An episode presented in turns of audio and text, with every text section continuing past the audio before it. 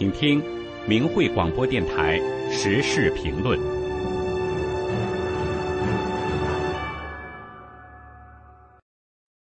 请听时事评论：他们为何忏悔？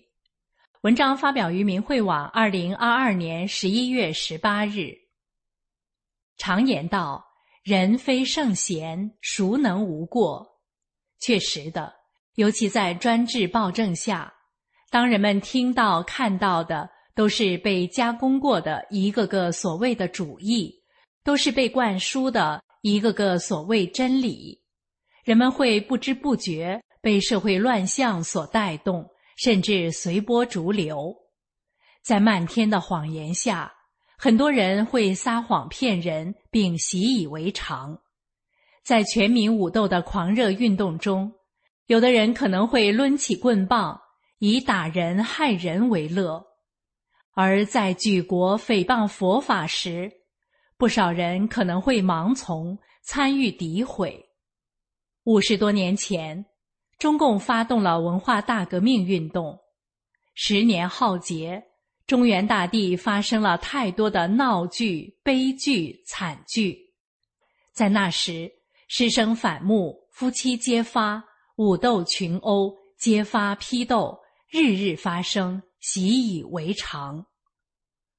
我们先来看一组镜头，在北京中学生的一场红卫兵武斗中，十六岁的王继玉挥舞大棒，打死了一位十九岁的青年。四十三年来，王继玉常常在黑夜中惊醒，不断问自己：“我打死人这事儿该怎么算呢？”二零一一年一月，经过四十多年内心煎熬后，已经六十二岁的王继玉选择站了出来，向世人说出了自己的罪。忏悔太虚了，我不求原谅，我认账，活该受折磨，遭报应。说出来是为历史留下证据。镜头二。福建省泰宁县六十八岁的雷英郎，对于自己当年戏弄、侮辱所谓走资派的行为很惭愧。他说：“多年后，通过反思，认识到我的作为很卑鄙，侮辱了他人人格，追悔莫及。”我们再来看镜头三，陈毅之子陈小鲁在著作《陈小鲁反思》。文革真诚道歉中称：“我作为当时八中学生领袖和校革委会主任，对校领导和一些老师同学被批斗、被劳改负有直接责任。”陈小鲁还说：“我的正式道歉太迟了，但是为了灵魂的净化，为了社会的进步，为了民族的未来，必须做这样的道歉。”没有反思，谈何进步？刚刚提到的王继玉、雷英郎、陈小鲁，他们为何忏悔？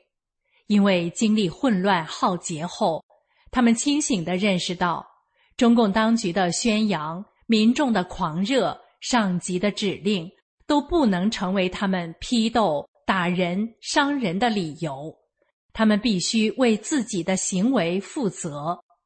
那些丧失了人性、违背了道德的行为，就是伤天害理的罪孽，也是自己必须背负的十字架。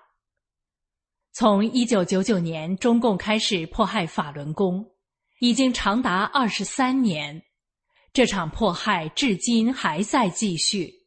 据明慧网不完全统计，目前已被迫害致死的，可以查到名字的。有近五千名法轮功学员，还有更多查不到名字的被迫害致死的法轮功学员。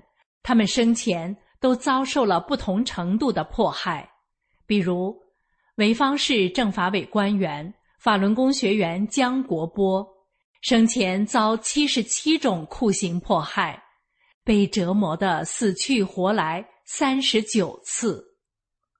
而参与迫害法轮功学员的中共体制内人员，在认识到自己所作所为是违背天理良知的时候，不少人在不安与恐惧中，也选择了忏悔。甘肃省会宁县法院女法官妥玉英，参与迫害法轮功学员后不久，罹患癌症。临死前，她意识到是自己作恶，破坏法轮大法，迫害法轮功学员，才遭此报应。最后，他在痛苦中死去。贵州省一位参与迫害法轮功学员的政法委领导。他原本健康的儿子突然得了突发性绝症，命悬一线。当地法轮功学员得知消息后，给这位政法委的领导讲了法轮功真相。这个政法委领导认识到自己的错误后，立即向法轮功创始人李大师忏悔，请求李大师的原谅。结果，这个领导的儿子转危为安。之后。这位领导暗中保护大法弟子，为自己和家人积德积福分。刚刚谈到的这些中共体制内人员，他们为什么忏悔？因为内心的良知让他们自责，内心的惶恐让他们不安。法轮功学员为了挽救被谎言毒害的众生，才冒着危险去澄清事实。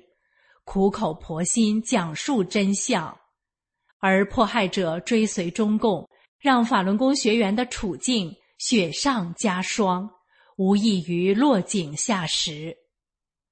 人为万物之灵，是因为人有恻隐之心、怜惜之心，而当人害人、人整人的时候，真的是禽兽不如啊！惭愧。是对自己的剖析，忏悔是对错误的自责，致歉是对他人的愧疚，但是这些都无法挽回逝者的生命，无法弥补家人的痛苦，无法抹去自己的罪恶。当一个人参与了对法轮大法修炼者的迫害，就造下了人神共愤。天地同谴的罪孽，无妄之灾就可能随时降临这个家族，还可能祸及子孙。